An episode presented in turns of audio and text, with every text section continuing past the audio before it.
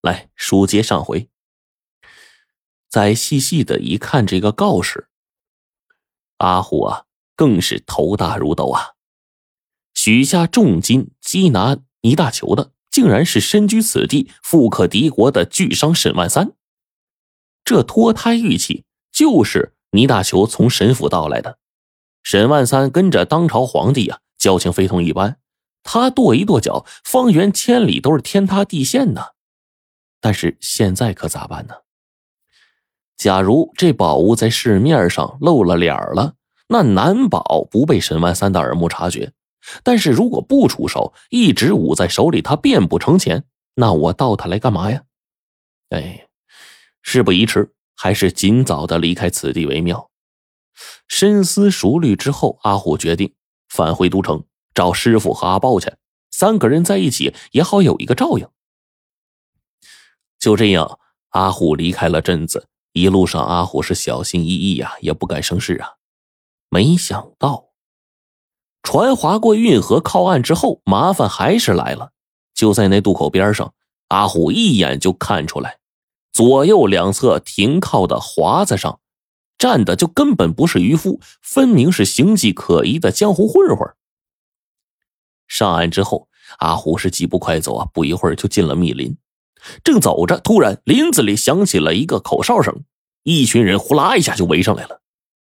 阿虎暗暗叫苦，除了刚才那几个乔装成渔夫的汉子，领头那位正是那个青衣人倪大球。阿虎还没来得及细想呢，锁骨就被倪大球给拿住了，动弹不得。倪大球开门见山，厉声说：“把东西交出来。”否则要你命！阿虎这疼得直发抖啊！回道：“好汉饶命，你们认错人了。”倪大球冷笑道：“哼，一路上只有你经过我的身，不是你还能是谁？少啰嗦，交出来！”说完，手上又使了三分劲这阿虎惨叫了一声，手就不由自主的往怀里伸，乖乖的交出了血沁玉。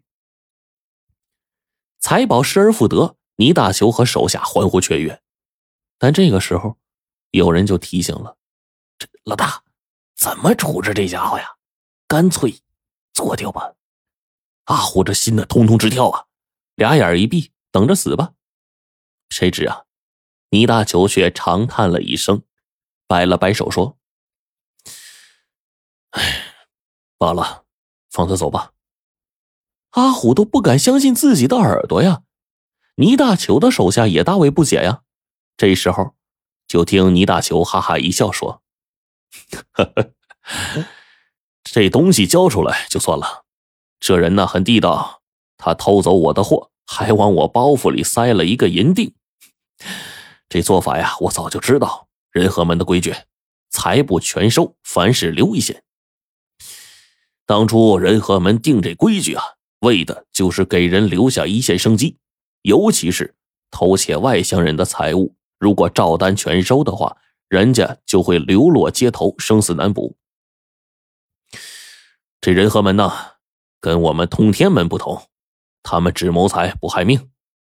哎，哎，这位道友，你的手法应该是江湖上失传已久的幻影手吧？了不起，我算是见识了。阿虎点了点头，心里这石头总算落地了。别了倪大球那帮子人，几经辗转，阿虎终于回到都城了。毫不费力的就找到了师傅陆云鹤。重逢的时候，哎，阿虎很高兴啊。但是陆云鹤却是一脸哀愁。阿虎就疑惑的问道：“师傅，您这是？”陆云鹤唉声叹气呀。沉吟了好久，才带着阿虎来到城郊的一处荒野，拨开丛生的杂草，朝着里面一指，继而就背过身去了。阿虎这好奇的往里边一看，丛生的杂草堆里露出一分包，墓碑上清清楚楚的写着“阿豹”。这阿虎顿时一声惨叫，就扑倒在坟头上。陆云鹤。也是一脸的悲色呀，缓缓说出了阿豹遇难的经过。怎么个事儿呢？自从阿虎离开之后，阿豹啊就在城郊讨生活。哪知道此处跟城里毫无区别，根本就没有下手谋财这么个机会。于是呢，他就想做点通天门的生意。没想到，在这乱世之中，人人自危，有钱人的府上是戒备森严，无机可乘。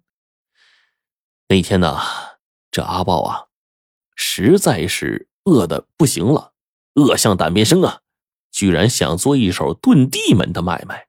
那说起这遁地门的勾当啊，连江湖上许多黑道人物都不屑一顾。说白了，就是盗墓取财。花了一段时间踩点儿，阿宝终于找到了一个好地方。从墓碑上的文字来看，这墓主人。是大户人家的老太爷，里面陪葬物应该是价值不菲。那天刚入夜，阿豹就操起铲子开工了，干了大概两个时辰吧，便掀开了棺木。他就把火把一点，哎，一照，心里这一喜呀，墓室棺椁里好东西还真不少。阿豹拿出袋子装的是不亦乐乎啊，确定没有遗落之后，才准备走。就在阿豹转身走的时候，无意中往棺椁那一瞟，哎，突然他发现这墓主人腐烂的尸体嘴里好像有什么东西，正发着幽幽的光。他好奇的走过去，手往里面这么一掏，竟然掏出了一个鸡蛋大小的珠子。这珠子光滑圆润，在这漆黑之夜呀，透出的光晕竟然如萤火虫一般。那一刻，阿豹是好不高兴啊，但是还是犹豫了。为什么呢？插手人家遁地门的买卖，勉强可以说是迫不得已。但是师傅和哥哥呀，再三叮嘱，切不可忘掉财不全收，凡事留一线的门规。那这可怎么办呢？货中的财物已经价值不菲了。但是这珠子更是难得一见的宝贝，说不定价值连城，丢哪一样都舍不得呀。阿豹就咬咬牙，心中暗想：不管那些破规矩了啊，反正这事儿除了自己天知地知啊，还是钱财要紧。于是当机立断，藏好珠子，一走了之。没过几天，阿宝心痒难搔啊。忍不住就到附近最大的一家古玩店，想把这珠子给卖了。看到珠子，掌柜的瞪大了眼睛，吃惊的问：“你你这东西哪来的？”阿宝谎称说是祖传之物。掌柜的二话没说，出价白银五千两，让阿宝在店里等着，他回府取银子。阿宝是喜出望外，但是哪知道等来的他不是银票。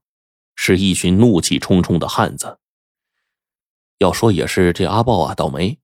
古玩店的掌柜的居然是那墓主人的后人。更让人吃惊的是，那颗珠子就是传说中的镇魂珠，据说可保尸身千年不腐。那家人到墓地一看，证实了老太爷的安息之地确实是被惊扰了。他们没有把阿豹。送官究办，而是在家里的祠堂动了私刑。黑道上的消息啊传得很快，陆云鹤知道之后，就凭着一张老脸去说情去。哪知道人家大当家的一口回绝了，说：“凡事得有个规矩，此人如果仅取财物，我能放他一马；但他竟从我仙人口中抠出这镇魂珠，坏我仙人的仙身。”你说这能饶了他吗？看来这大当家的也是见多识广，说出的话头头是道。其实啊，他所言不假。虽说遁地门的勾当为人唾弃，但是也有本门恪守的规则，那就是只动棺椁，不扰尸身。几句话说的师傅哑口无言了，阿豹是连连喊冤呐。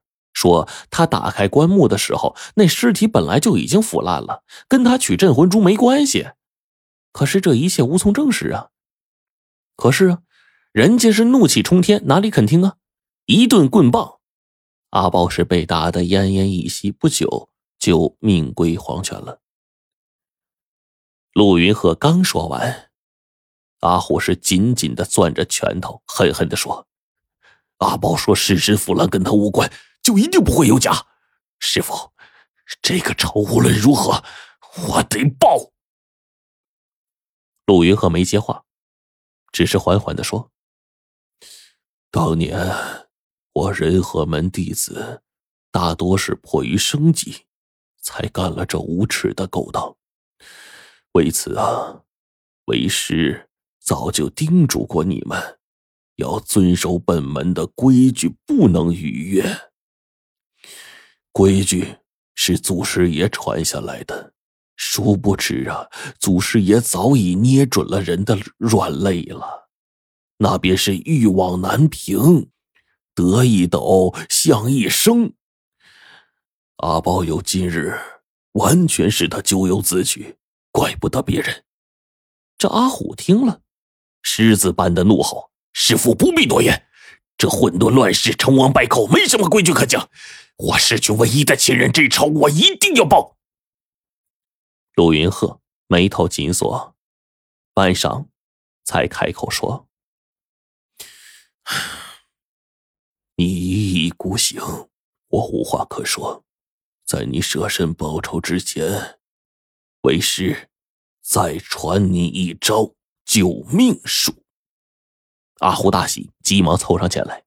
没想到师傅突然抽出一把短刀，狠狠的朝着阿虎腿上的筋脉砍去。阿虎惨叫了一声，随即跪地，痛苦的叫着：“师傅，你为何害我？”